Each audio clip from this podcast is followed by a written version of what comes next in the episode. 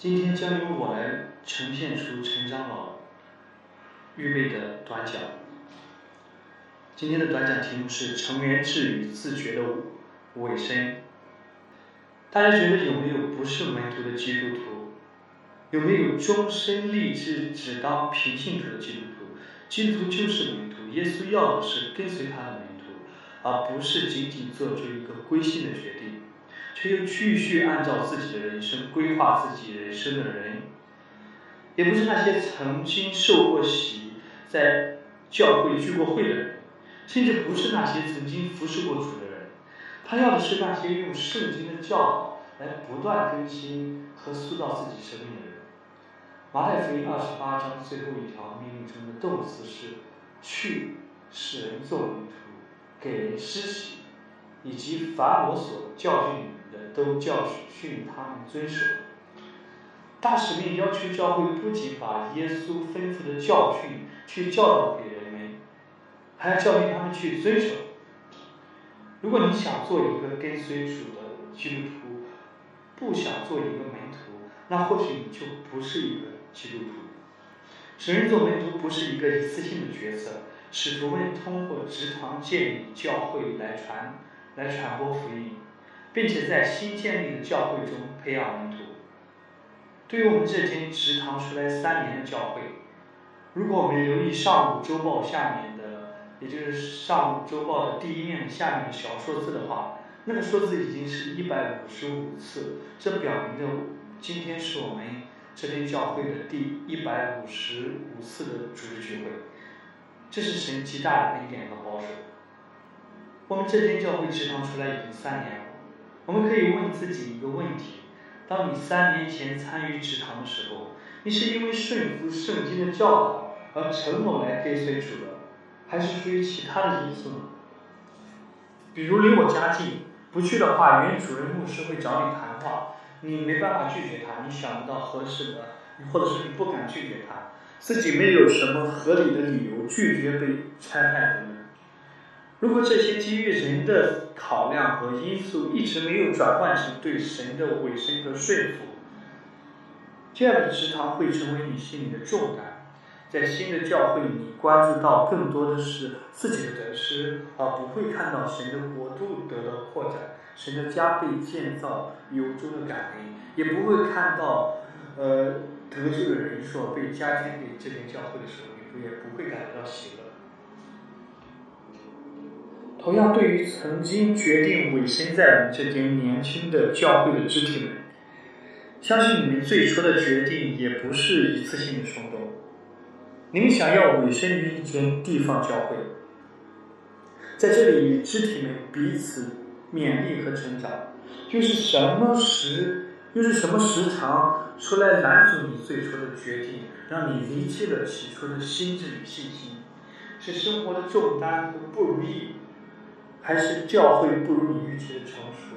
又还又或者是长老没有你曾经感觉那么有爱心？又或者是你在神里面的热心不断的衰减，自己却不知道要怎样去？独自面对和改变。如果你在这样的状态，我想说的是，你不是一个人，神也不想让你独自面对。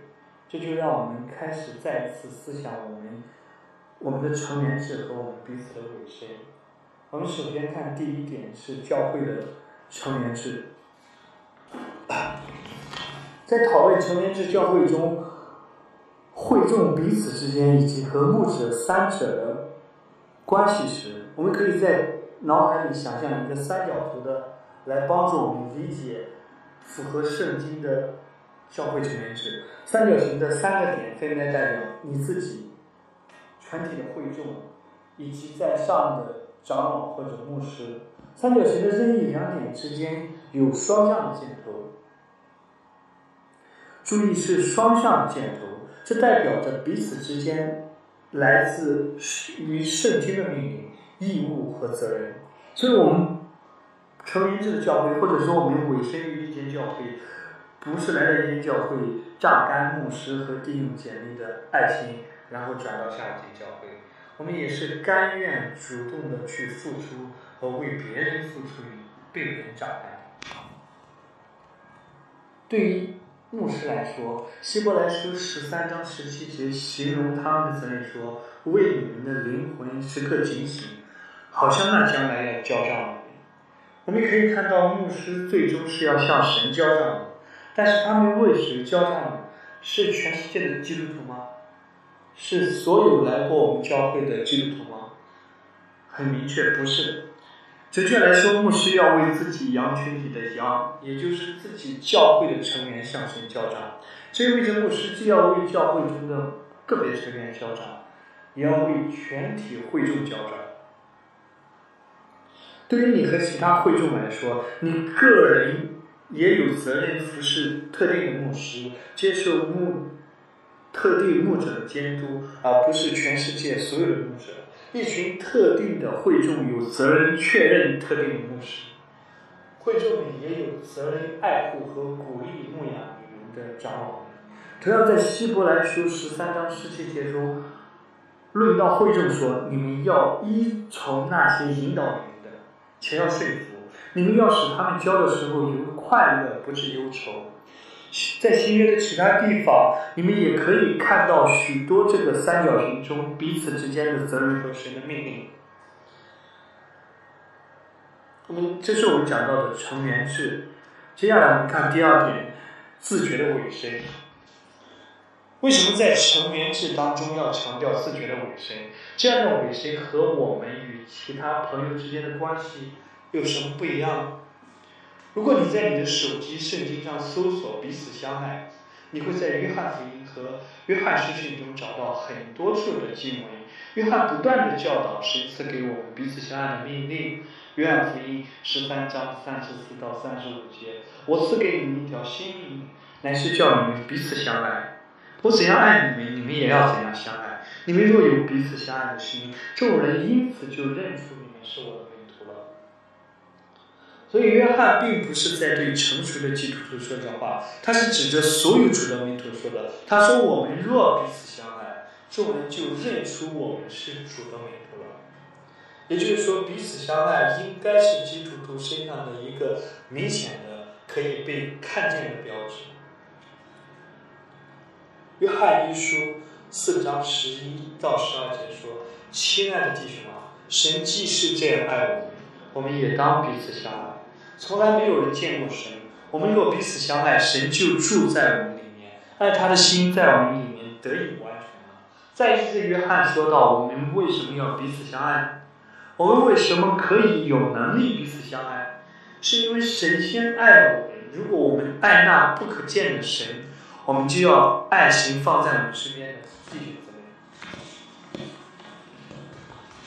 所以，当你成为女基督徒，成为跟随主的门徒之后，彼此相爱就是主给到你的命令，主也会给你这个能力。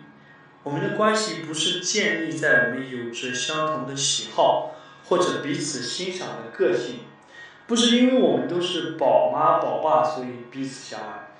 也不是因为我们都是来上海拼搏，不是因为我们都是来上海拼搏的外地人，比如浙江商会、是安东商会或者安徽某某商会这样的一个彼此相爱。我们彼此相爱是因为我们如今的生命已连于，所以我们彼此连接。这样的连接比你和不信主的家人的连接是更加的紧密和永恒的。这是一个令人感到震惊和陌生的人际关系。比如，我们从小到大没有哪个老师教过我们有这种关系。所以，当我们不能去爱身边的弟弟姊妹的时候，你要问自己的不是这个人值不值得爱，而是你里面有没有神给你的爱，你爱不爱神？如果你是基督徒，我相信你不会正义凛然的说：“我足够优秀，所以我是那个值得被爱的人。”同样，如果没有神的爱，没有一个人是值得被爱的，我们也没有能力去爱。在上面，约翰写的两处经文里，都有一个重要的前提，就是神怎样爱我们。神既是这样爱我们，我们要不断的去认识神的爱，经历神的爱，我们就会明白，神对我们彼此相爱的命令本身其实也是神对我们的爱。路加福音六章三十二节。说：“你们若单爱那爱你们的人，有什么可酬谢的呢？就是罪人也爱那爱他们的人。如果我和世世人一样只爱那些容易爱的人，那与我相似、互相欣赏的人，这不是彼此相爱，这是商业互吹。那众人又怎能从我们的这种相爱中看出我们是基督徒呢？同样，谁是我们彼此相爱最首要的对象呢？请看一看，等一下要与你一同领圣餐的人，那些在教会中公开见证并受呃受洗成为主门徒的人，也请你打开那很久没有打开的成员通讯录，看看上面的每一张脸。那些就是神命令你要彼此相爱和维系的人，让我们一起祷告。